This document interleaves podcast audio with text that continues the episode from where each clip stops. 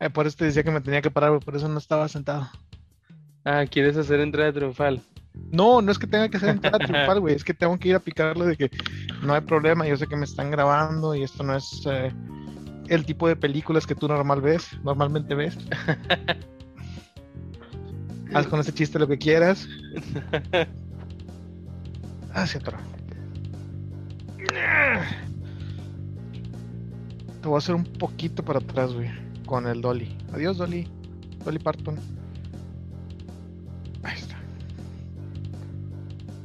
Así me, así es como una nota mental que tengo que ajustar la imagen porque siempre se me olvida hacer ese, ese paso siempre se me olvida.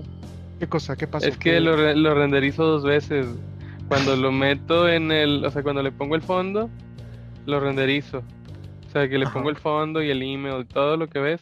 Este, cuando lo he visto, lo renderizo una vez y siempre se me olvida ajustar el, el cuadro de la, de la cámara para que no se coma el fondo de que cierta, cierta parte. Y si ves algunos de los videos, mi cara sale comida, siempre. Lobo del futuro. Antes de que renderices esto. Lo voy a volver a antes de irnos. O sea, antes de que se acabe la grabación, te voy a decir Lobo. Lobo del futuro. Tómate tu tiempo. Renderiza solamente ves. Mide dos veces, corta una vez. Este es el señor Miyagi. Sí, sí, sí, por favor. El señor Miyagi. Oye, paz este, descanse, Pat Morita, güey. te quería, fíjate que qué bueno que me lo recuerdas. Este, quería este comenzar y quería hacer una bonita costumbre de empezar siempre así.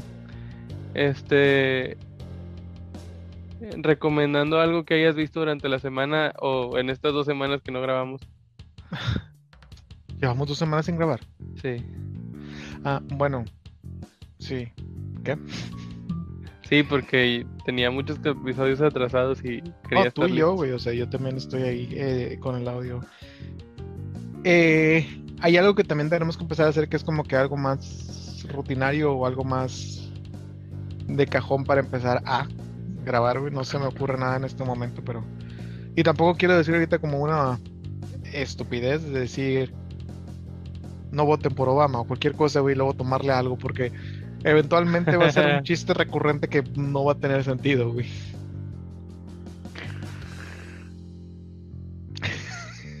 ¿Así va a ser? Ahorita lo hice y no te diste cuenta. Cuando Creí que era mi eco, güey. No. Estaba Este- pensando en ponerlo yo en edición, pero dije, no, Chansey, no, no, quiero ver la cara cuando lo haga. Ay, vato. ¿Dónde, dónde, dónde, dónde, dónde, dónde habían estado? Que ya vamos a empezar a grabar. Este... eh... No, tampoco. Este, Bienvenidos otra vez. Mm, Bienvenidos, gracias por darle click y entretenerse con nosotros. Te decía que me quedé muy picado con. Me quedé muy, muy, muy, muy picado con las teorías de conspiración que estudié. O que me di así de que los cinco minutos para estudiar. Este. Porque sí estuve muy ocupado entre las estas siguientes, estas últimas dos semanas. Pero. Pero sí, me, me, me hubiera gustado tener un poquito más de tiempo para darle como se debe. Me quedé con muchas dudas. Este, pero bueno, antes de eso, ¿qué, ¿qué viste durante estas dos semanas que no grabamos que quisieras recomendar? ¿Qué vi estas dos semanas? Eh, hay una serie de televisión que me acabo de terminar. Me acabo de terminar porque nomás hay tres eh, temporadas y están relativamente cortas porque se cortaron por la pandemia. Y es literalmente algo nada más para sentirte bien, güey. Se llama New Amsterdam. Es un drama estilo. Perdón, un drama basado en un hospital.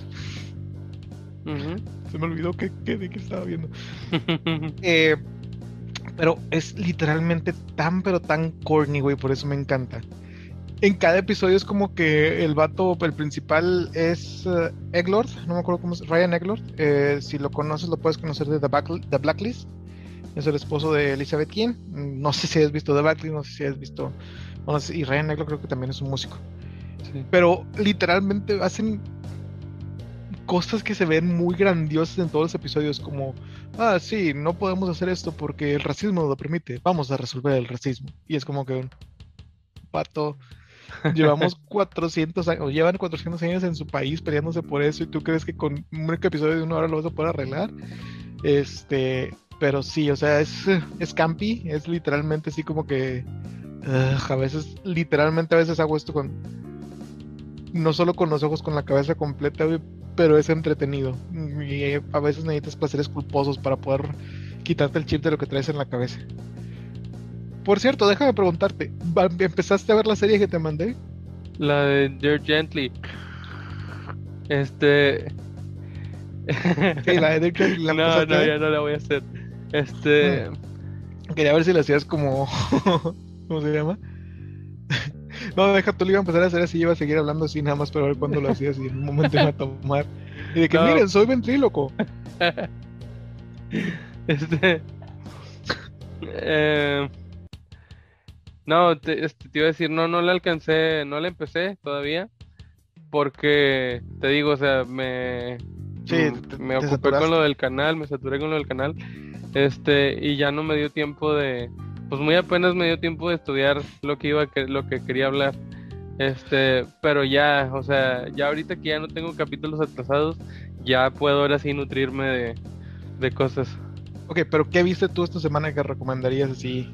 Eh mi esposa trae como que un trend de eh, la cultura, o sí, pues sí, digamos de la cultura gay, porque se topó con un video en YouTube de la vida de Freddie Mercury. Ajá. Este. Wow, wow, wow. ¿Freddie Mercury era gay? Jamás lo habría imaginado. Dame un segundo que estoy poniendo esto en silencio. Es el Juan Gabriel de los ingleses. Este. Juan Gabriel era gay. este. Me voy a tener que poner así entre paréntesis de sarcasmo.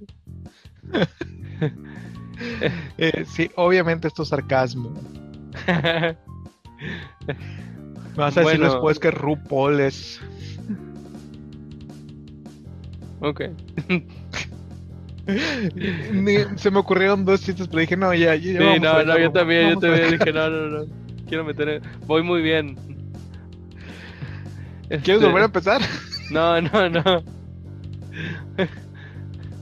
Este, no, ya tenía, yo, yo estaba muy bien protegido para el, contra la cultura woke, pero bueno. Este. ¿Y luego me conociste? ¿Qué? Ah, no. El punto es que este, vio un video de la vida de Freddie Mercury y me dijo de que, oye, este, no hay algo para, para ver más de este güey. Y yo, pues a menos de que quieras ver conciertos de Queen. Y ahí me, me entró un chispazo así de que, ay, pues hay una película, una película autobiográfica de Queen que no he visto. Ya la puse y la verdad es que está bastante buena. Yo no la había visto, no me había traído a verla porque cuando salió había como que mucha banda diciendo que estaba bien fea, que para qué la hacían y así. Estamos este, hablando de Bohemian Rhapsody. Bohemian Rhapsody, ya. Eh, ay, sí, perdón. Este. Y. Es que acabo de terminar de trabajar, todavía lo traigo aquí. Este. Y. Total, la vimos y me encantó. O sea, yo ahorita no entiendo por qué había gente que decía. Bueno, no, sí entiendo por qué había gente que decía, ¿para qué la sacaban? le faltan muchas cosas, pero aún así, faltándole muchas cosas, la película dura dos horas y media. Si lo hubieran hecho más largo, hubieran hecho una serie. Ok, quiero tu opinión en algo. ¿Qué pensaste de Ramin Malik como Freddie Mercury? Está increíble, está muy bien. ¿Has visto quién era el actor antes de él? No. Sasha Baron Cohen. Wow. Sí sé quién es Sasha Baron Cohen, soy muy fan. Este... yo también, güey. Pero, o sea, Sasha Baron Cohen se peleó. Me estoy metiendo en cosas que no vamos a hablar hoy. Pero bueno, Sasha Baron Cohen se peleó con el guitarrista y el bajista de Queen, que son los que quedaban, no. Guitarrista y baterista, ¿verdad? Porque el bajista se fue cuando se murió Freddie Mercury y dijo, ya pasó el... Bueno, con ellos dos se peleó porque ellos querían hacer como que toda la vida de Freddie Mercury y luego Queen, cómo resurgió y siguió siendo después de Freddie Mercury. Y es como que esa, no, esa parte No, y el final es buenísimo. Pero me hubieran realmente me hubiera encantado ver a Sasha e-, en ese papel. Pero hay, un chiste por ahí que decían de que eh, a Rami Malik le, le pusieron una dentadura postiza para que se pareciera a Freddie Mercury, porque si le hubieran puesto la dentadura real hubiera sido muy oscuro. Wow. Wow. No voy a, no voy a profundizar en ese comentario. No, mi punto es, ¿lo vas a dejar o lo vas a quitar? No, sí lo voy a dejar. El que entendió, entendió. Este... este pero sí, o sea, fue un proyecto muy interesante. Eh, se metió mucho en el personaje. Yo a Rami Malek lo conocí por Mr. Robot. es una serie muy interesante, pero abunda mucho en temas que son de mi área, que son de, de pues de computadoras, de hackeo, etcétera. Y todo lo que es de hackeo está moderadamente bien hecho. O sea, todo puede entender si hay gente que lo entiende que mejor que yo, porque pues no soy experto en eso, pero dice que sí está muy bien hecho ese tipo de cosas. Y es buen actor en, eso, en lo que cabe. No voy a spoilear nada porque esa serie sí, o sea, lleva mucho tiempo ya salida, llevan tres temporadas, pero el twist de la primera, primero que nada es una serie que es más o menos premium, es decir, no la encuentras en Fox, en televisión abierta, es, tienes que pagar creo que por Stars, para Stars ahora es Fox. Este, no me acuerdo cuál es la serie, creo que es Showtime. Para poder verla, entonces ahí sí tengo un poquito más de premura o un poco más de tiempo de duelo, pero sí es un muy buen actor. hace buenos papeles, eh, hace incluso comedia, pero es, es bueno, güey. Y sí siento que se perdió completamente en Freddie Mercury. A veces sí todavía lo alcanzas a ver todavía en, la cara, que es como que. Pero sí. Yo lo conocí a él por culpa de mi esposa porque lo conocí en Crepúsculo. ¿En qué? En Crepúsculo, güey. Twilight. ¿Qué es eso? Crepúsculo que fue la versión remasterizada. No, espera.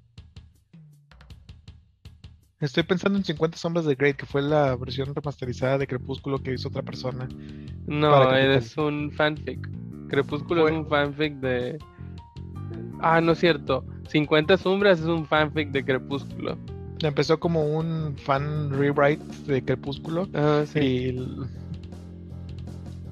Deberíamos, debería empezar a escribir fanfic, ¿qué es lo que estoy entendiendo de esto? Está chido, está chido. Los ejercicios de escritura que yo he hecho los he hecho ahí, está, está bueno. No, mi punto es, hay mercado para ¿sabes qué? No voy a entrar en es, no voy a abrir este pequeño, voy a cerrar este pequeño cofrecito, lo vamos a poner por allá, no vamos a voltear a verlo ni siquiera, ahí se puede quedar toda la semana, todo un año, toda una década o dos.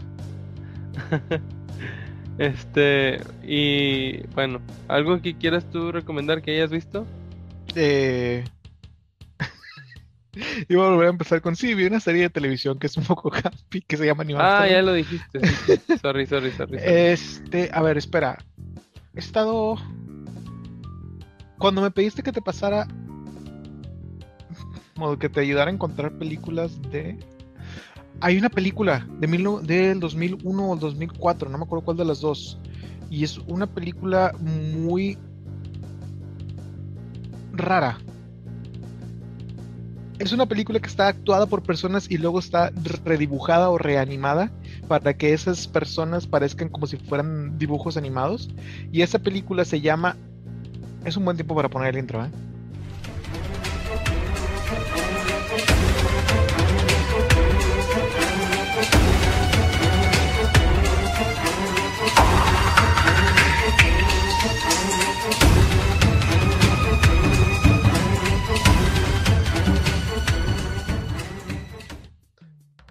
Esa, película se llama este, Waking Life, creo que es del 2001.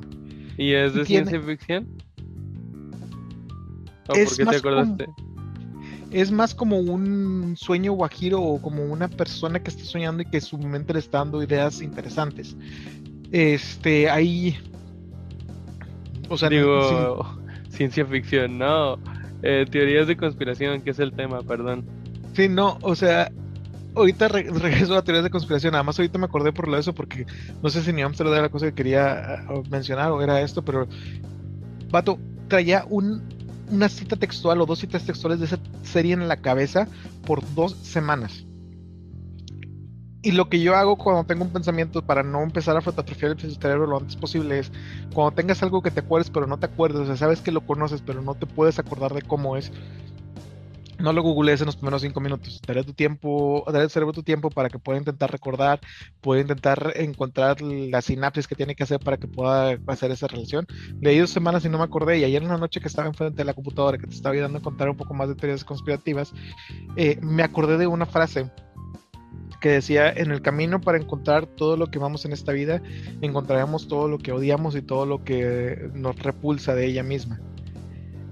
Y no sé por qué, o sea, me hizo clic y estamos hablando de que es el 2001. Tenía yo que 13, 14 años. No sé, no voy a hacer matemáticas ahorita y ya sé aquí abajo puede que esté la, cantidad exacta de 2001 menos 86. Pero este, ahorita me volví a acordar de eso y porque traía algo en la mente y ahorita no me quería volver, se me quería volver a escapar. Que fueron esa película y, y tú qué demonios sabes o tú qué asterisco sabes que las vi muy joven y no sabía realmente lo que estaba viendo hasta años después. No sé si tenga sentido. Entonces, ese tipo de cosas se te quedan cosas grabadas y todavía no entiendes si después las empiezas a interfañar y empiezas a sacar por todo esto. Pero ahorita, ayer me acordé y fue como que un. Ah, su madre, porque cuando yo estaba tan joven estaba viendo esto? En prepa vi Requiem por un sueño. Ah, la traían de moda tú y Hugo y todos ellos y yo nunca le, yo no, o sea, no la había visto, hasta hace poco la vi. Y ahí fue donde dije, ah, ching, ¿por qué estaban viendo estos güeyes? Mm. bueno, a mí personalmente una maestra, no voy a decir su nombre porque, bueno, ya no está dando clases, pero no importa. Este, eh, sí me acuerdo de ella. Eh, no puso esto por alguna razón, es como que era clase de creatividad, si no me equivoco, Sistema Tech. Eh, y básicamente tenía como que dos clases ahí que no tenía nada que hacer. Dijo, les voy a poner esta película. Creo que después de eso gente quedó traumada porque para una persona de 17 años a lo mucho es un poco fuerte todavía. Las mm. cosas que te definen y no te das cuenta hasta después, vato. Sí, sí, sí. Y este hablando de teorías conspirativas, regresando al tema, güey, este, creo que tú tenías algo de Kurt Cobain y no, Kurt Cobain, bueno, sí, más o menos. Eh, pero era más bien de Kurt Cobain con este güey de Dave Grohl. Dave Grohl. Eh, que sí, o sea, la verdad es que ya no lo, ya no profundicé, ya no me dio tiempo, pero el, digamos, el plot es eh, que Dave Grohl, fíjate que despuésito de que lo platicamos, este, como a los, no es cierto, yo cuando te dije eso, yo no sabía que iba a mencionar eso, porque estábamos hablando de otra cosa. Pero estuvo muy chistoso que unos dos o tres días antes eh, de eso reabrieron el caso de, del asesinato de Cohen. Este. Y... Por información traída a ustedes por un pequeño podcast llamado Pop. el VA decidió reabrir el caso y nombró culpable a el Dave Grohl. Este, no, el nombre para que no fuera legalmente binding o que no fuera algo que nos pudieran demandar para o por. No creo. Este, pero bueno. Eh, ya cuando estemos tras las rejas veremos si sí o no. Este, el punto es que se supone que Dave Grohl tiene tenía un tío, tiene o tenía, no sé. Este, que era psicólogo de celebridades. Ya ves que las celebridades se deschavetan cuando son niños y les llega la fama y el dinero y todo muy pronto y no lo saben manejar porque en realidad nadie está hecho para poder manejar eso. Este. Eh, perdón por hacer un paréntesis, pero Shia LaBeouf, creo que lo hablamos también la vez pasada. Hay un. Por eso dice hay un video que se llama Shia LeBoff donde literalmente hay un vato diciendo que está escapando de Shia LeBoff en un musical hecho y derecho. No sé si lo has visto, güey. Pero de cada rato Shia LeBoff, running for your life, Shia LeBoff. Ah, sí, sí lo he visto. Sí sabía, bueno, sí sabía que existía eso, pero no he visto el musical completo. Este... Sí, güey, perdón, continúa con Dave Grohl, pero ahorita me acordé porque sí, él, fue algo que le afectó mucho la fama de ser. La fama de tan chiquillo. Este, no, pues hay un chorro de casos, pero eh, bueno, supuestamente por eso existen eh, o existe esta especialización en Hollywood de, de psicólogos que ayudan a las celebridades.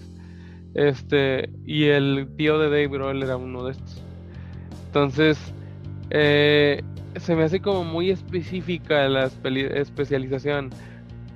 Este, y él siendo, Dave Grohl siendo un multiinstrumentista desde niño, porque él tuvo muy claro desde niño que quería ser famoso.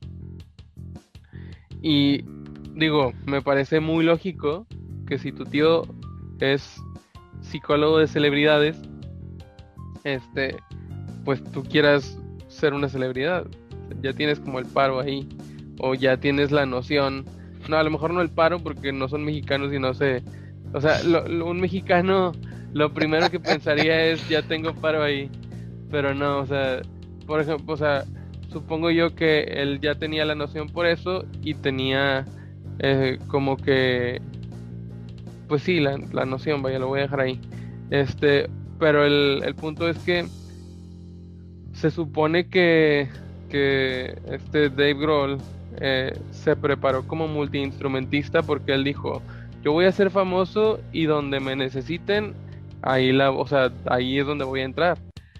Entonces, él sabía que quería ser músico famoso.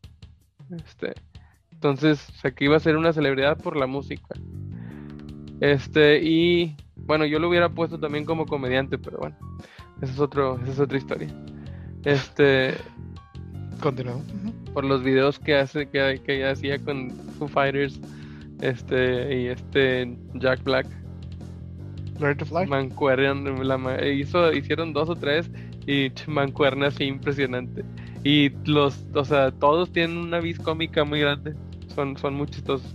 Pero bueno, el punto es que eh, este tipo se, se fabrica como multiinstrumentista. Este, y al momento de conocer a Dave Grohl y a los demás de la banda que forman Nirvana, este tipo ya tenía como una eh, pues sí, es que es, como que un camino muy formado de cómo ser famoso. Era la palabra que estaba buscando ahorita, o la frase que estaba buscando ahorita. Eh, un camino de cómo, cómo hacerle para, para llegar arriba, ¿no? Este, total, eh, él siempre quiso ser reconocido y al momento de que pues se forma como baterista en Nirvana, sí, era, o sea, era parte de Nirvana, pero no era tan famoso como Cobain. Este, y aparte le tocó, o sea, a Cobain le tocó ser el que cargaba con una generación completa, ¿no? Siempre hay un músico, o sea, o siempre hay un, para mí siempre hay una persona, siempre hay una celebridad este, que carga con una generación completa. En, el, en los 60 fueron los Beatles, en los 70s eh, para mí fue este Jimmy Page. Este y, en los ochentas, digo ahí, es una época olvidada. Nos brincamos a los noventas y le tocó a Cobain. Eh, entiendo el punto, o sea, de que hay personas que traen la generación y hay personas que todo el mundo conoce, inclusive podrías decir ahorita que fácilmente la generación del 2010 fue Bob Burman, pero eventualmente creo que lo mismo que hemos dicho, se está empezando a romper el paradigma que teníamos antes, sí, no, pequeños nichos. Eh, y ahora es más difícil decir, porque, o sea, como hay, alguien que veía los videos de Boo Borman, sigue viendo, o hay gente que no ve Boo Borman y ve, por decirte algo, Good Mythical Morning. Entonces ahí empieza a haber nichos y ya se empieza a hacer esto un poco más. Pero por favor, continúen con la historia. Pero bueno, el punto es que a, Cobain fue el que le tocó cargar con la banda y con toda la generación, ¿no? Y, se dice que, que este Dave Grohl veía esto con mucho recelo, ¿no? Este, y que es, volvemos a lo mismo, teniendo la herramienta tan específica de cómo, cómo saber manejar una celebridad psicológicamente hablando, este tipo se dio cuenta que Cobain era una bomba de tiempo, solo tenías que ponerle la a la persona indicada a un lado, ¿no? Y lo encontró, o sea, dicen que, que Dave Grohl orquestó la reunión donde se conocieron eh, esta Courtney Love y su banda y, Nirvana, ¿no? Y que incluso él ni siquiera estuvo ahí, él orquestó todo y luego se fue. Ay, este. Ahorita estaba pensando en un par de cosas, güey. Ah, Courtney Love en específico, güey. Hay rumores en Hollywood, güey. Y esto es una de las cosas que muy poca gente habla, o por lo menos en público. Pero, por ejemplo, Courtney Love en el 98, no sé si fue después o antes del asesinato, pero hay una entrevista que da donde dice, puedes darle un consejo a cualquier persona que quiera ser famosa. Y dice claramente y dice literalmente, eh, si te invitan a una reunión con Harvey Weinstein en su hotel, no vayas. Wow. Y empiezas a ver, por ejemplo, Padre de Familia y un par de chistes ahí de Harvey Weinstein. De Harvey Weinstein desde antes de... todo esto. Sí, desde antes de todo esto. Y también de. Ay, ¿cómo se llama? Kevin Spacey. No, no sabía esto. Entonces. de Padre de Familia es mucho. Sí, luego te paso el video. Sale Stevie corriendo de que ayuda, ayuda, acabo de salir del, del sótano de Kevin Spacey. Eh, pero mi punto es, igual con lo de Bill Cosby, güey. Bill Cosby después de cuántos años empezó a salir y toda la gente que lo quería ah, juzgar, o sea, que quería llevarlo a la corte, pero no pudieron porque, quote, the statute of limitations, es decir, en Estados Unidos es, si conviertes un crimen y pasa cierta cantidad de tiempo, ya no puedes acusar a alguien de ese crimen. Ah, Entonces pasó tanto tiempo después de, no voy a decir la palabra, de darles drogas a unas personas y luego tomarles ventaja de ellas. No quiero decir la palabra porque creo que YouTube es un poco quisquilloso con ese tipo de términos. nadie dijo nada hasta años y años después. De hecho, hubo un comediante que hizo un chiste al respecto que es Hannibal Buress, que lo andaba, lo andaban pues diciendo que cómo podía decir ese tipo de cosas. Y no es lo único, güey. Hay un rapero, ¿cómo se llama? R. Kelly, que es literalmente dicen que es un pediastra o un pedófilo, no sé cuál de, las dos, cuál de las dos sea más aceptada, güey. Y que tiene sus fetiches ahí que hace con personas que no están al 100, pero bueno. Este, entonces ahí en Hollywood hay o sea, y Hollywood no es la única, ¿sabes por qué es famosa Amy Schumer? Yo la conozco por su comedia. Amy Schumer es famosa porque tiene a un tío que es no es candidato, pero es ya es demócrata, no, perdón, republicano, pero no me acuerdo cuál es el término. Está en la casa de, del Senado, es un senador o es un diputado con mm. poder en Estados Unidos. Y para mantener Hollywood mantenerlo contento a él, le dieron la posición de comediante a Amy Schumer no tengo el nombre aquí a la mano, se me olvidó porque creo que es Bo Schumer, ahorita te lo encuentro. Pues, pero o sea, la morra le cambió la vida. Hay una chiste que, que encontré a veces en internet, una gráfica que decía Amy Schumer diciendo cuando yo estaba en primaria les decía a todos que yo iba a ser comediante y todos se reían de mí. Y ahora nadie se está riendo. es su tipo de humor no va conmigo. O sea, y a ti te da mucha risa Amy Schumer, qué bueno que la hayas encontrado y qué bueno que te dé mucha risa. A mí no me da risa Amy Schumer, me dio risa en su primer especial, después se cayó horrible. Tiene un especial súper aburrido donde cuenta que se dio cuenta, o sea, que es donde lo primero que hizo después de darse cuenta que estaba embarazada. Y es, es lentísimo, es este horrible, horrible. No sé por qué lo vi completo. Acuérdate de Carlos Fuentes. Entonces, cuando tú dijiste ahorita de que no tiene palanca porque no se maneja SAC, creo que sí se maneja así. Y esa es mi teoría conspirativa que tengo de ah, No, no que no, no que no se manejen con palancas, sino que siento que eh, mucho de la cultura mexicana es ah, ah, ya mi familiar está aquí o acá, ya tengo una palanca segura. O sea, ya, ya es como que lo maneja segurito. Y, y en Estados Unidos no creo que pase así. O sé que no pasa así. Pues no lo sé, Rick, parece falso. Este, de hecho, hay, y esto es rumores, y esto es, no sé completamente qué está pasando, pero lo de Jeffrey Epstein que dicen que, ya sabes, la, típica frase que Jeffrey Epstein no se suicidó, dicen que justo antes de que no se suicidara, muchas veces a Bill Gates y que salió algo a la luz que todavía no es público, que hizo, que eso fue lo que hizo que se acabara el matrimonio de Bill Gates y Melinda Gates. Oh. Y si recordamos que era Jeffrey Epstein, era una persona que movía influencias, que podía encontrarte lo que quisieras. Y por mucha gente, y según el documental que vi al respecto de él, también era considerado un pederastra, un pedófilo. Entonces, no estoy diciendo que nadie más lo sea, pero el que anda con lobos aullar se enseña, o dime con quién andas y te diré quién eres, o cómo es el otro. este, oye, ¿y qué bueno, voy a empezar contigo porque eh, creo que tú investigaste muchísimo más que yo al respecto. Em, ¿Cuál es la teoría de conspiración que estudiaste que más te gustó? O que ya sabías a lo mejor. De estas, o sea, de las cosas que te acabo de decir, o sea, me metí un clavadazo otra vez. Eh, Pero, hay o sea, específicamente el Pizzagate, o no sé, o sea.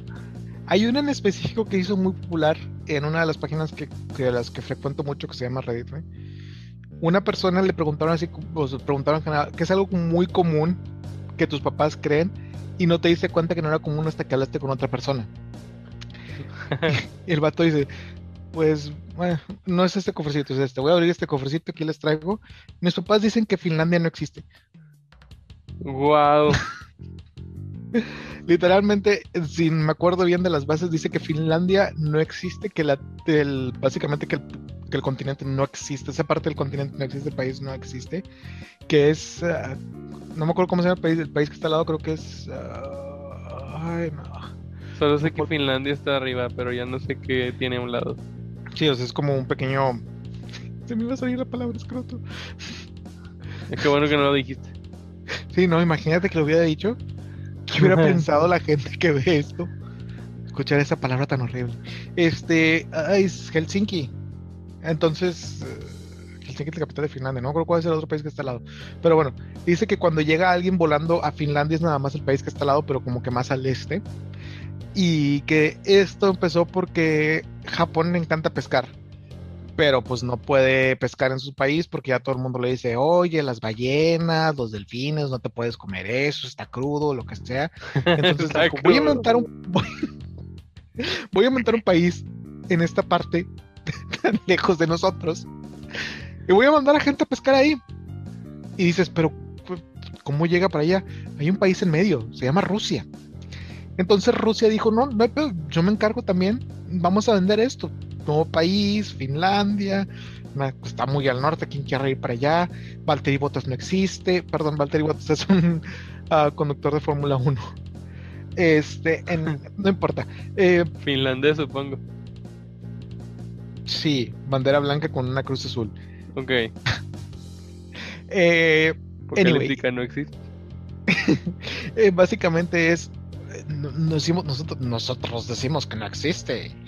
Nosotros te llevamos el pescado, las ballenas que llegan, nos mandamos por Siberia, todo se queda congelado, te lo entregamos en la puerta de tu casa, nos quedamos con un porcentaje. O sea, pues, eh, Rusia funge como el Uber Eats entre Finlandia y Japón. No entre Finlandia, en el área que se supone que está en Finlandia, pero no es nada más un área para ah, pescar ballenas. Entre esa isla helada y Japón. Ajá. Y se lo llevan para allá y se quedan con una parte. Y luego dices, eh, esto suena muy poco plausible, pero sigamos adelante. Eh, la principal eh, empresa finlandesa es Nokia. Y la persona dice, pues te das cuenta, Japón es el principal importador de Nokia, si nadie tiene un Nokia. Y es como que ni siquiera vamos a entrar en esa parte de la conspiración, pero es lo que está pasando es que todo el Nokia se lo está haciendo para poder traer el dinero y todo eso y los pescados desde allá. Y es algo tan ridículo y tan poco posible como que la Tierra es plana, que ya tiene su comunidad de seguidores. si no me equivoco, hay más de 5.000 personas que dicen que Finlandia no existe. Y hay una comunidad que se llama Finland Conspiracy, la conspiración de Finlandia, donde empiezan a poner más evidencias al respecto de... Pero todo esto empezó por este comentario en Reddit que dicen que mis, mis papás dicen que Finlandia no existe. Entonces, yo supongo que fue gente que se subió al mame y que se hizo un chiste. Y ahí te va, siento yo que lo de los, los uh, terraplanistas, así, así debió haber empezado. Se me hace que así empezó ese pedo de que la Tierra se me hace que todavía es plana. Vato, no lo sé. O sea, entiendo tu punto y, hay, y entiendo completamente que hay gente que nada más lo hace por Y luego se volvió serio. Y luego se volvió serio. lo importante es que hay gente que entró después de que se volvió serio y realmente lo cree de corazón. Sí, porque pues... Por lo menos con los terraplanistas. Y no me sorprendería que hubiera más de una persona que diga que Finlandia no existe. Pero de corazón, o sea, que realmente lo crean sus adentros.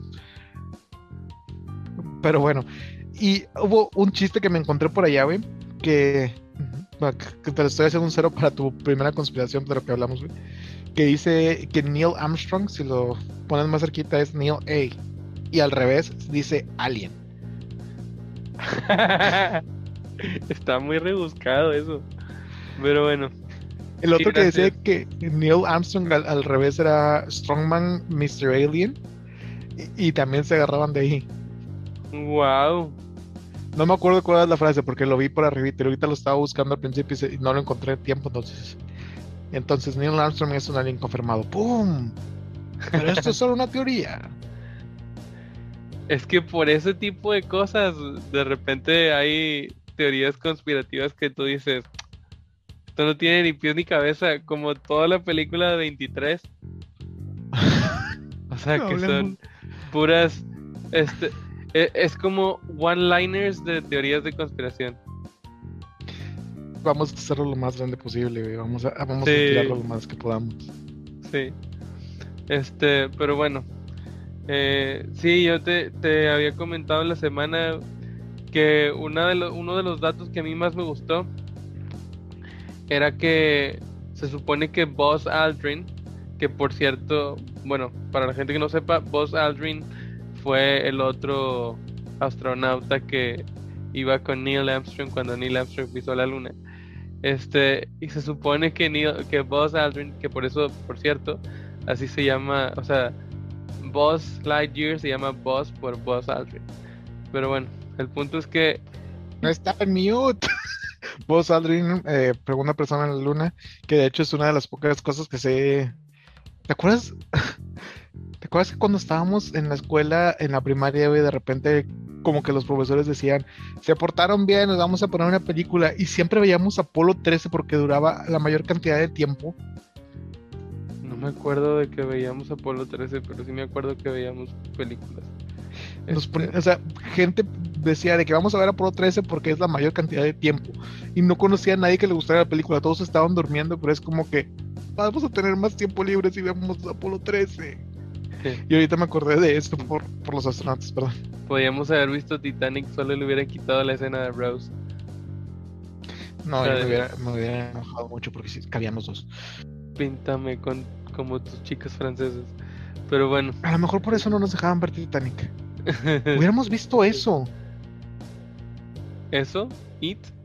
Sí, la película original ah. era que tres episodios de una hora. Mm, sí, el libro son dos libros de este pelo. Imagínate cómo está la película. Este, pero bueno, se supone que Buzz Aldrin, que al momento de saber que iban a ir a la luna, este, hicieron ellos dos como un sorteo para ver quién era el que iba a pisar la luna este, por primera vez. Este, y hicieron el concurso este de la pajilla, ¿no? Eran tres güeyes. Dile por favor, cambien esa palabra. Porque tenemos gente que nos ve en Argentina nada más para ver cómo va nuestra guerra con ellos. creo que en Argentina pajilla, bueno, no me acuerdo si en Argentina o en Colombia significa otra cosa. En Argentina. sí. digamos que no fue una pajilla, si quieren imaginarse, si quieren imaginarse eso es, su vida y que tengan mucha suerte, pero digamos que fue quien saca el popote más pequeño. Y ahora que lo estoy diciendo en voz alta. ¿Qué podría ser parecido, eh? Si lo piensas bien. ¿Cómo lo definimos? No entiendo. ¿Quién saca el palito más pequeño? No, este- demonios. Am, un sorteo de azar. Dejémoslo Sí, como un un sorteo. sorteo. de azar. Total, el que gana ahí es Buzz Aldrin. A él era el que le tocaba este ser el primer hombre en pisar la luna. Pero cuando llegan a la luna se dan cuenta que la escotilla está del lado de, de- de Neil Armstrong. Y por eso Neil Armstrong fue el que pisó la luna primero. De hecho, hay una. Él dijo la frase mal. Cuando da el paso en la luna, dice que este es un pequeño paso para el hombre, pero un gran, gran paso para la humanidad. Que si lo piensas, es. Está diciendo lo mismo. Like, Lo que él quiso decir es: Este es un, Un pequeño, pequeño paso, paso para para, mí". un hombre. Ah, ok. Un gran salto para la humanidad. Imagínate estar tan nervioso que te equivoques. Me acordé de, de un presidente en Estados Unidos que dijo: Yo soy una dona enfrente de todos los alemanes. Ich bin ein Berliner. No, pero ¿sabes que hubiera estado bien chido? Que el vato hubiera sido consciente que se equivocó y hubiera dicho, No, hay, hay una anécdota, no me acuerdo si fue el mismo presidente de Estados Unidos, pero que va a, a Japón y le ponen un traductor y empieza, pues bueno, voy a empezar con un chiste. Y cuenta su chiste, inserta aquí el chiste que más le, le sea familiar o que más le guste. Termina el chiste y todos los japoneses se ríen. Y al final va, va con el traductor y le dice, oye, muchas gracias, el chiste normalmente, pues otras, com- otras empresas, iba a decir, otros países no lo entienden, este, ¿qué fue lo que hiciste? Y, y el vato se sincera y le dice, este, literalmente les dije, el presidente acaba de hacer un chiste muy bueno y todos deberían reírse. wow. Pero bueno, así, así hay comunidades, así hay sociedades. Oye, espera, dime la verdad, quiero que seas completamente honesto conmigo. ¿Tú crees que los pájaros son reales? ¿De qué estás hablando, Willis? Los pájaros, las águilas, bueno, no, estamos hablando directamente de las palomas. ¿Tú crees que las palomas son reales? Sí. Hay una comunidad que no lo cree. ¿Es en serio lo que me estás diciendo? Hay, ahorita aquí vas a poder ver en toda esa edición, si quieres te los mando yo. Son Aquí. las ratas del cielo. Son las ratas del cielo que son completamente comestibles y su carne es como carne roja. Los dos estamos conscientes de que existen. Jamás son me reales. comería una paloma. ¿Por qué no? Porque las palomas que he visto están en el metro, aplastadas.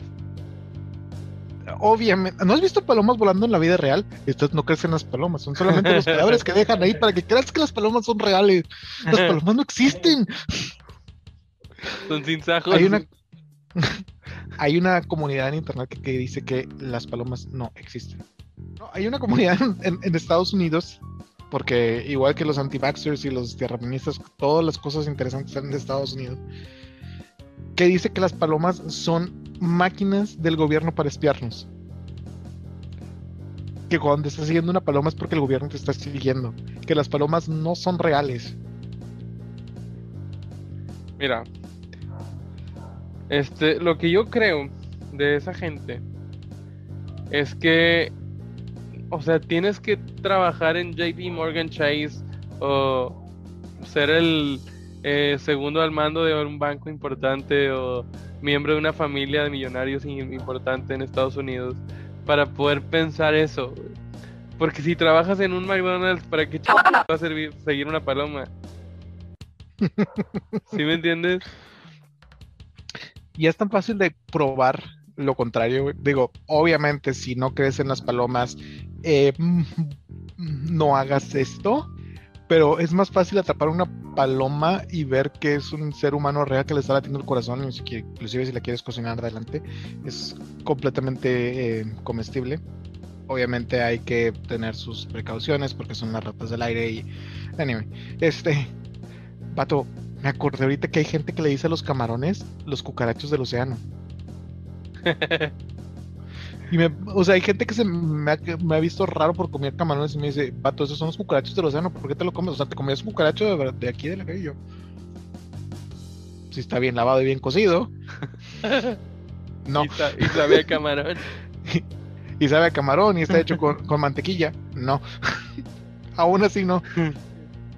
Pero yo no lidio con camarones entrando en mi casa intentando comerse la comida que dejo en el piso.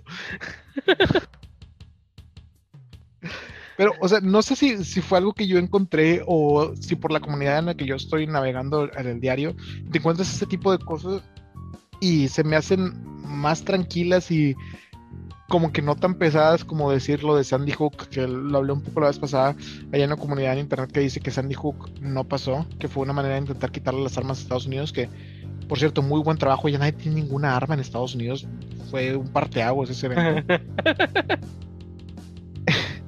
donde dice que las personas que estuvieron viviendo ahí, por cierto, sarcasmo, que vivieron eso, no lo vivieron en realidad y que eran actores pagados para poder hacer una reforma que nunca pasó. Entonces, vato, no lo sé, estamos en una sociedad y en un tiempo donde si crees algo en internet y lo dices en voz alta o lo escribes, alguien te va a hacer segunda. Y no sabes si es nada más por Sí. trolearte o porque realmente lo creen o se le- les vendiste la idea y desde en ese momento creen adelante. No, ahora, eh, en un mundo donde ya no hay fronteras en cuanto a la comunicación, obviamente te vas a encontrar alguien que piensa igual que tú, Claro. por más que sea tu idea. Ay, vato. Para eso ocupaba la Audacity. ¿Para qué? Para quitar ese tipo de, de palabras. Para eso lo uso más que nada. Pero Sorry. no te preocupes. No, no, no, no te preocupes. De hecho, lo que estoy haciendo es extraer. Esto es una nota para los que llegaron hasta aquí quieren saber cómo funciona esto. Cuando nosotros terminamos de grabar, se sube a la nube y de la nube lo bajo yo en mi casa para poder tener una ah, manera de trabajar asíncrona. Entonces yo agarro el archivo y lo parto en dos partes, una parte de video y una parte de audio. La parte de audio la hago un traspaso para poder a- arreglar que los picos no sean tan altos y que los valles no sean tan bajos. Después de eso todo se normaliza y cuando está normalizado puedo empezar a buscar palabras problemáticas como en este caso a la chica pinche madre pendeja. Y puedo agarrar esas tres palabras y censurarlas con este sonido. Pero parece que lo dije. O si dije algo malo. Este, ya después de eso se vuelven a juntar y se mandan a la nube otra vez para que ya estén a su disposición. Eh, pero sí, me, es mi forma de decir, no te preocupes, el modelo de trabajo que tenemos ahorita, tengo otra manera de hacerlo. No pasa nada con que no estemos haciendo nada así. Ok, Fin del paréntesis.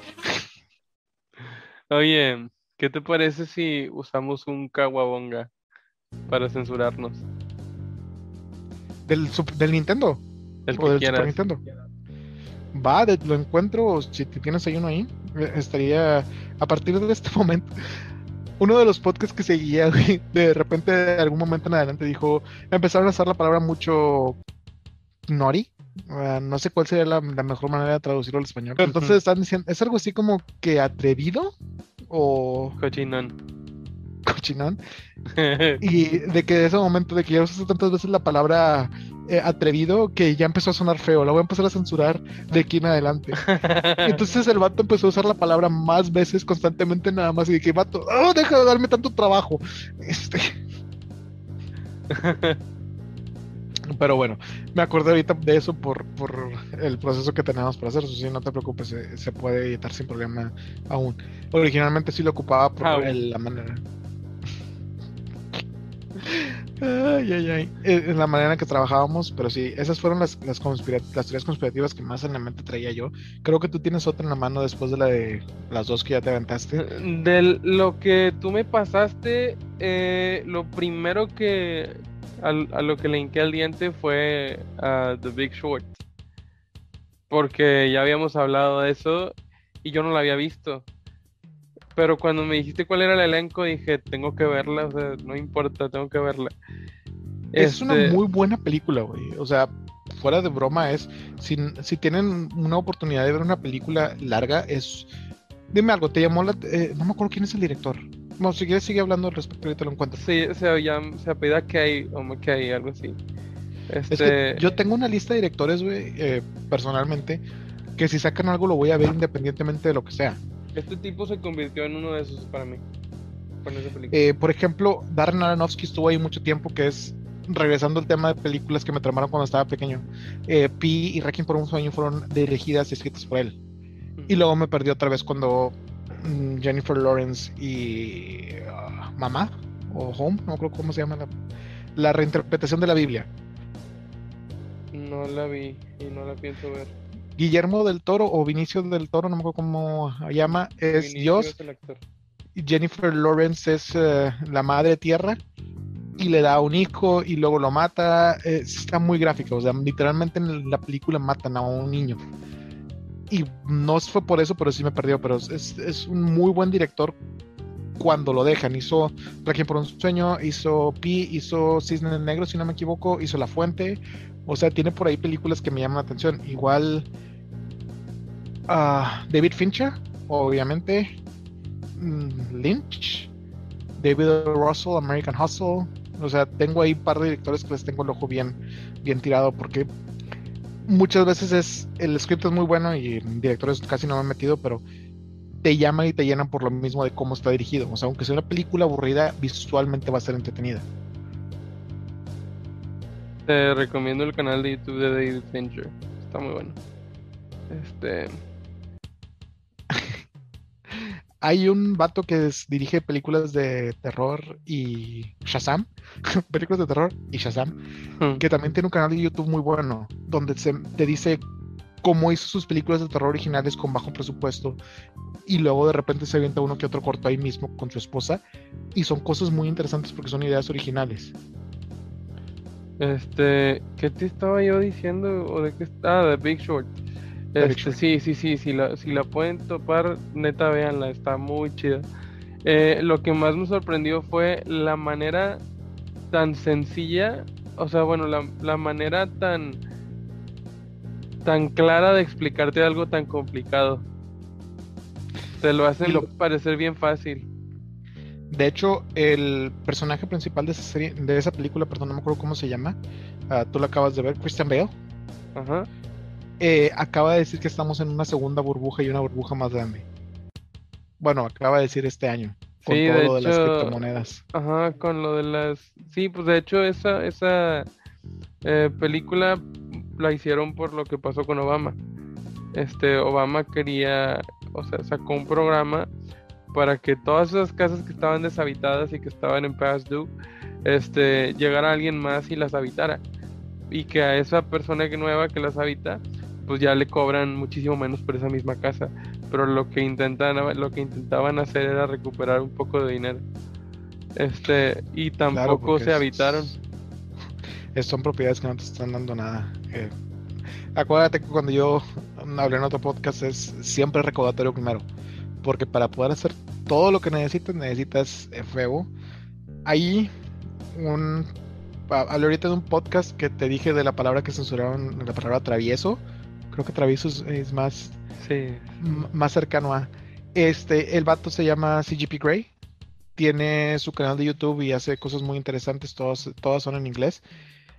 Eh, tiene un video, en, muchas gracias, ya retomé el hilo, que se llama Las tres eh, llaves para el poder, que dice, si algún día llegas a ser un dictador, tienes que tener estas tres cosas para poder mantenerte en poder la mayor cantidad de tiempo posible. Eh, mm, ahorita me acordé de eso y, o sea, es una recomendación que también por ahí, si no lo has visto, es, es algo muy, muy interesante de ver. Es, es algo que a mí me llama la atención y creo que si estás aquí tienes o algo, gustos parecidos a mí o por lo menos a Lobo. Y si a Lobo le llamó la atención, a lo mejor también Lobo te llamó la atención. Está No. muy chida. No, sí, la verdad es que sí. Es algo que estoy recomendando completamente. Em, ¿qué te iba a decir? Ah, bueno, el punto de la película es. Es que es algo como muy complicado de explicar en, en un podcast, pero eh, lo intentaré hacer tan sencillo como lo hicieron en la película.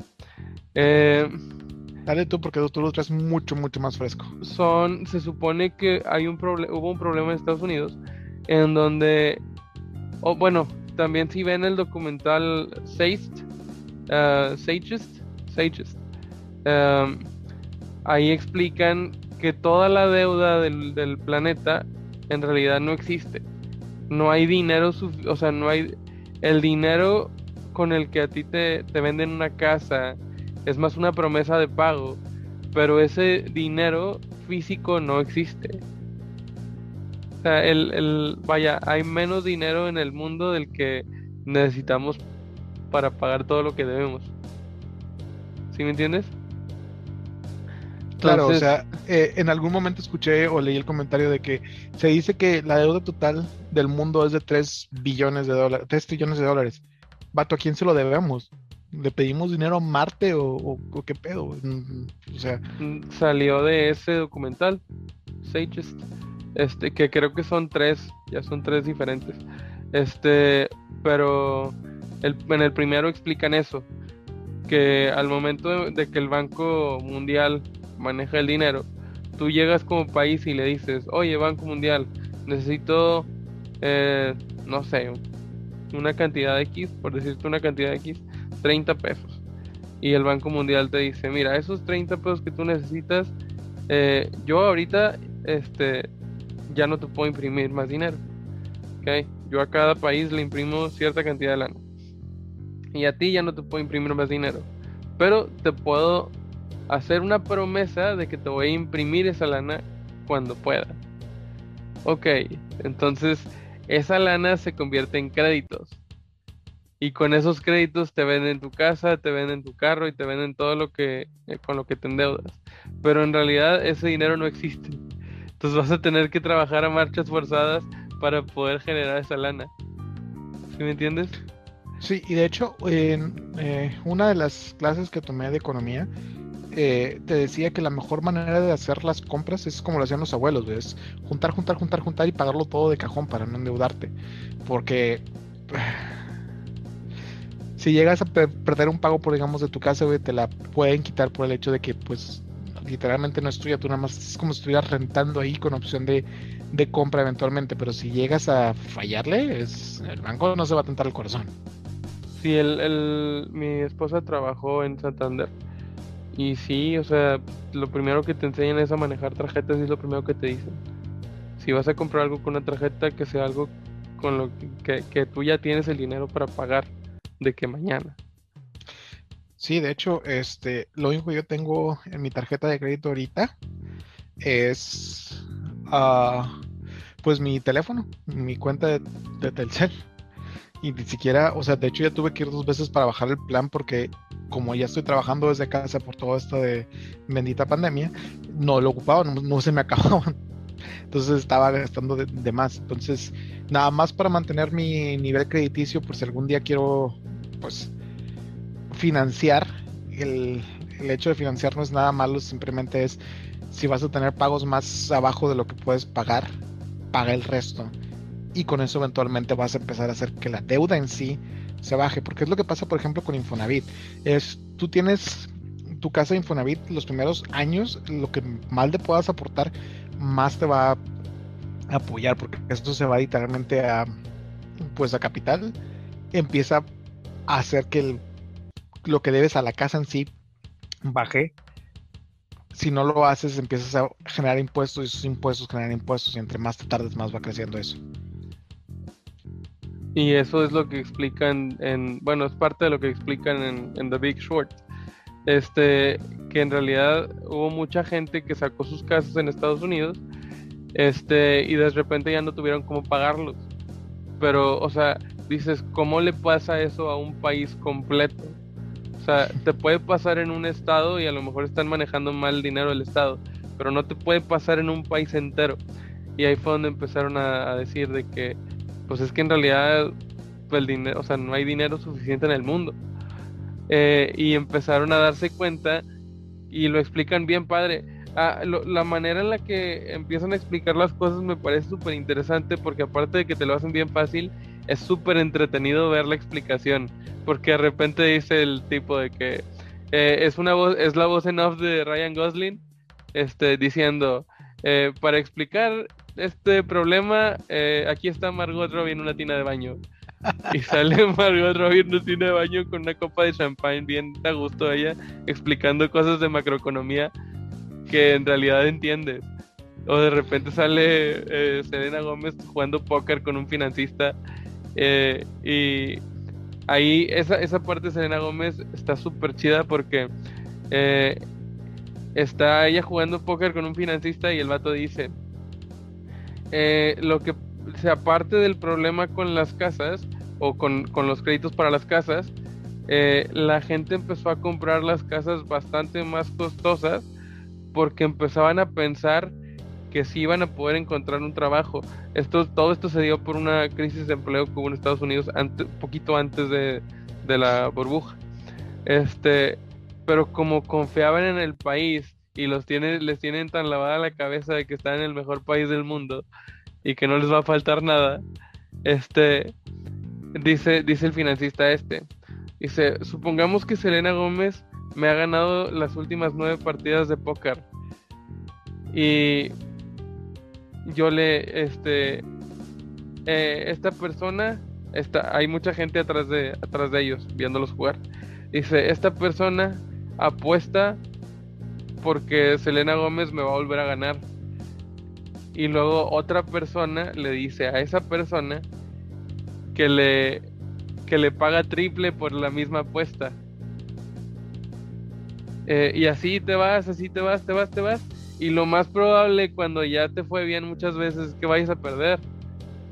Entonces pierdes Elena Gómez y no se, no se, o sea, la menos afectada en realidad es ella, que fue la que perdió. O sea, los más afectados fueron todos los de atrás que apostaron al triple, apostaron al 20, al 25. Este... y, no te vayas tan lejos. Ahorita actualmente eh, hay una acción en Estados Unidos que es GameStop. Y GameStop básicamente tenía, eh, estaba inflada y un, Wall Street dijo, a ah, esta acción va a llegar a 20 dólares, entonces vamos a, a, short it, que es básicamente el término. Short it es, voy a pedir prestadas acciones y esas acciones las voy a vender y yo nada más tengo que regresar la misma cantidad de acciones a la persona que me prestó. Entonces hacen ese movimiento y el short en sí, lo que está pasando ahorita con... Uh, GameStop es shortearon y la gente, la segundo nivel de personas, en lugar de comprar y vender, fue pues voy a shortear a la persona que ya shorteó. O sea, voy a. Y entonces shortearon el short y shortearon el short. Alguien se dio cuenta en, creo que también fue en Reddit, en Wall Street Bets. Dijeron, este, oigan, eh, está, está como que cinco veces shorteadas, no sé por qué se puede. Pero si compramos esto en masa, les vamos a. En los Sí, porque supone que eh, la tienda ya iba a quebrar. Entonces por eso era muy buen negocio shortear, porque al momento de que quebrara, pues ya podías, no sé, o sea, como que podías vender y ganar mucho. Sí, y a diferencia de comprar es eh, que tienes un límite. Si tú compras una acción, pagas 20 pesos, 20 dólares, 20 lo que quieras. Eh, si la empresa se va a mucho, ganas dinero. Si se va a cero, no pierdes más dinero. Pero cuando estás shorteando es tú tienes que volver a comprar las acciones para regresárselas a la persona. Entonces, si la empresa de repente tiene un spike muy alto, tú tienes que volver a comprar esas acciones. Entonces, tú ese dinero ya lo perdiste, por decirlo de alguna manera. Sí. Este, pero, pero sí, lo que pasó con, con Reddit en ese tiempo fue que se dieron cuenta y salvaron la tienda porque empezaron a comprar a los empezaron a comprar todas las secciones ellos y salvaron la tienda. Estuvo muy chido ese, ese gesto del internet. Deja tú el este gesto del internet. O sea, fue un gesto del internet porque es una empresa que mucha gente de ellos creció viéndola y yendo ahí. Pero también fue una manera de hacerles, eh, pintarles el dedo de en medio al, a Nueva York y al Wall Street. Porque de hecho, hay mucha gente que dice de la última burbuja, lo que estamos hablando de Dick Short, Estados Unidos salvó a los bancos sin que les pasara nada a ellos mientras toda la gente de abajo seguía sufriendo. Sí, sí, sí, sí, o sea, eh, creo que nada más metieron a la cárcel a un solo banquero de los que estuvo eh, recomprando los shorts. Este, y ahorita con eso que pasó de Reddit ya dijeron de que, ah, no, ¿sabes qué? Ya no se puede.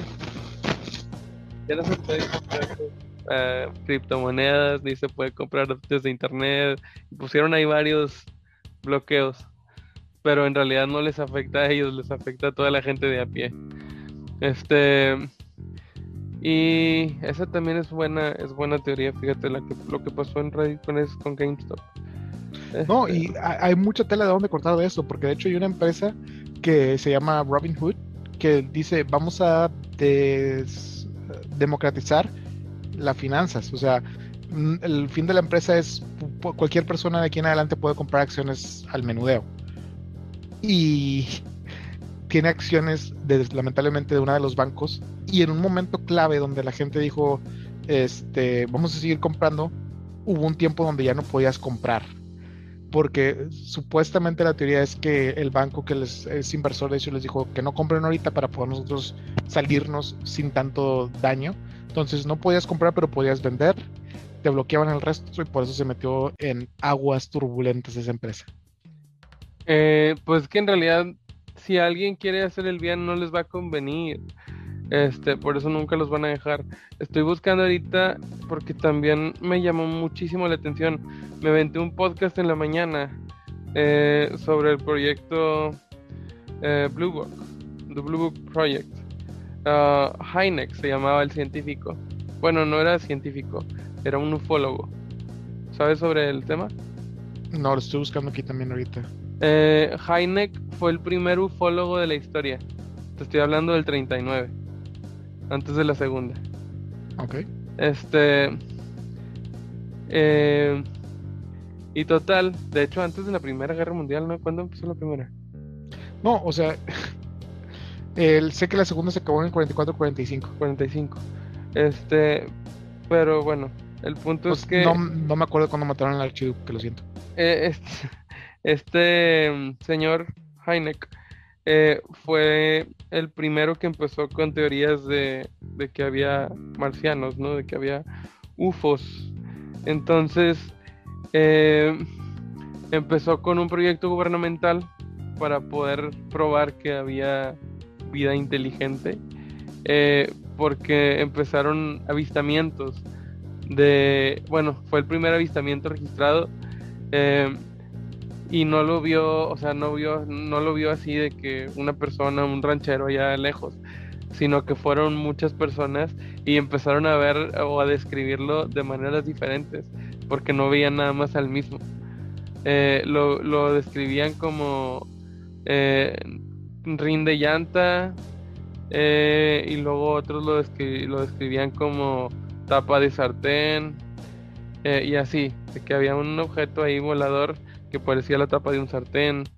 Eh, y, lo que ya bueno, cuando empezó Heineck a, generar su, su, oleada, su idea con, el gobierno, empezó a probar que había avistamientos y le empezaron a dar dinero para, para que pudiera hacer una organización. Empezó a, a reclutar personas y reclutó a un doctor este súper, súper respetado, que se me olvida el nombre ahorita, que él dijo, las, eh, eh, las, la vida inteligente, o trató como de definir la vida inteligente, este, dice, decía que había vida inteligente, pero que no íbamos a saber, o que no podían definir qué era. no, no podían saber si era el marcianito verde, digo, el, el, humanoide chaparrito ojón verde que, nos pintan. En realidad nadie sabía cómo se veían. Eh, y, pero sabían que existían porque lo habían visto. Y él decía que al gobierno no le convenía que tú supieras con certeza que había este, vida en otro planeta porque para empezar no podemos ni convivir con las especies que tenemos aquí. Este, vas a empezar a querer cazar ahí marcianos y te vas a meter en una bronca, ¿no?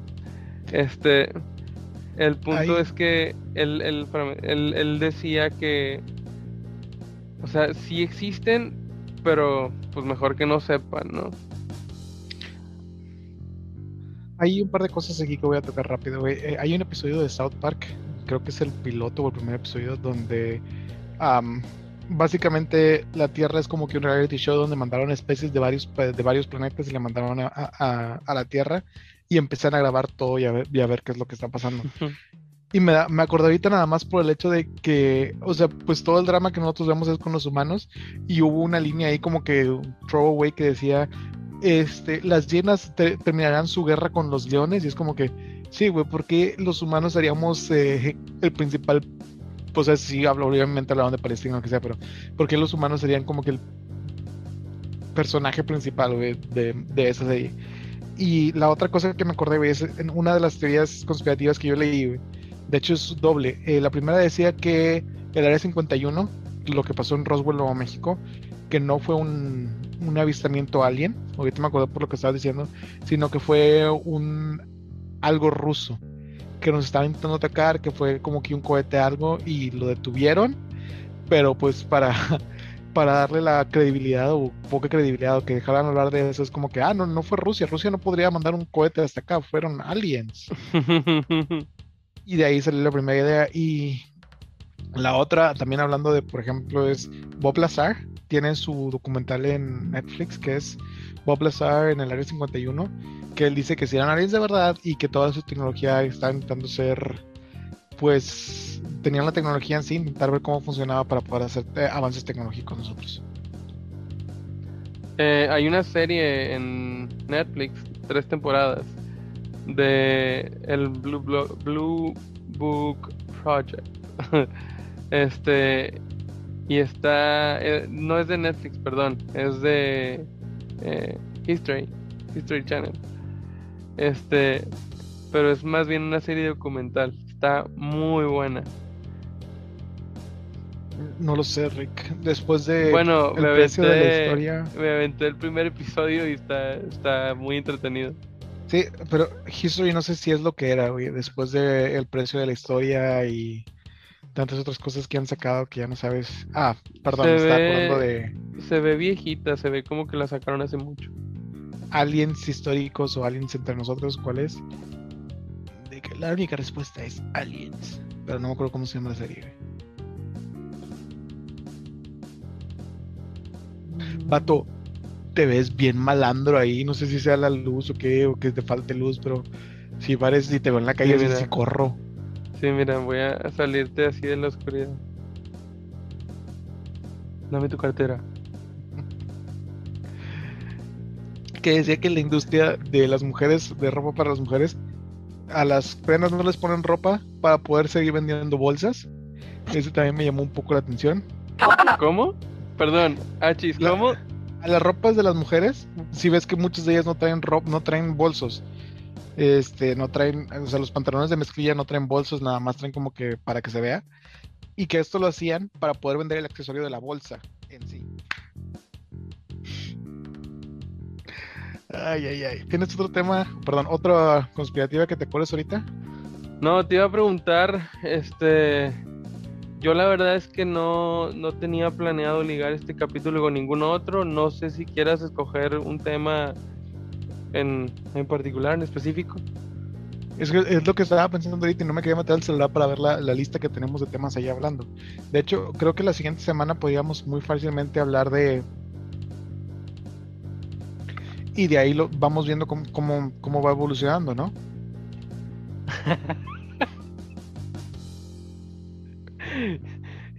y en post mi voz, ¿no? Así que... No, deja tú tu voz, güey. O sea, podemos poner de que un TTS, un text to speech, güey, algo así muy, muy obvio. De que la evolución, bueno, no se me ocurrió nada. literalmente no tengo aquí, pero podemos meterlo ahí en post si no podemos hablar de. Bueno, no tengo la despedir de una vez? Tú despídete. Agradecemos mucho si llegan, han llegado hasta este momento, como siempre ya después de no sé cuánto llevamos grabando, pero sí, sí ha sido un rato y ustedes lo saben porque aquí está el tiempo aquí abajo y han estado con nosotros este peculiar episodio donde hablamos de cosas que nos pueden tener demandados. Entonces, como siempre, comentarios abiertos aquí abajo o la podcast.gmail.com para cualquier eh, situación. Y siempre leemos los comentarios, uh, contestamos cuando tenemos la oportunidad pero siempre los leemos y ahí están para todas mentadas de madre. Por ejemplo, eh, el mensaje que nos dejaron aquí abajo que está apareciendo aquí. Ah, es cierto. ya sé, estoy dando más trabajo un post, no va a aparecer nada, perdónenme. este, y ya pues nos estamos acercando más al episodio 11 que va a ser el episodio de celebración. No se